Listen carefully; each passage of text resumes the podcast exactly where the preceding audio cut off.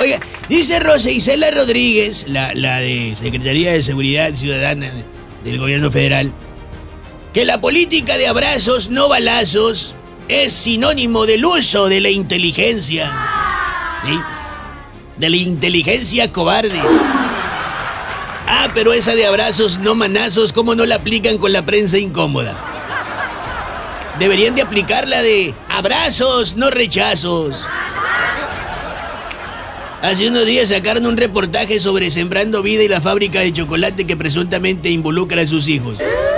No, no se enojó con el mensaje, se enojó con los mensajeros. Lógico. Lo bueno es que dijo que nomás él iba a responder por su hijo menor de edad, ¿eh? Hablando en el argot beisbolero, el presidente es tan emocionalmente débil que cuando en una entrada le hacen una carrera, junta el bat, las pelotas y las manillas y cancela el juego. Ay, no, ¿qué es eso? En serio, el presidente luce tan emocionalmente débil que necesita del apapacho y del aplauso de las masas a las que puedan acarrearle hoy en el Zócalo.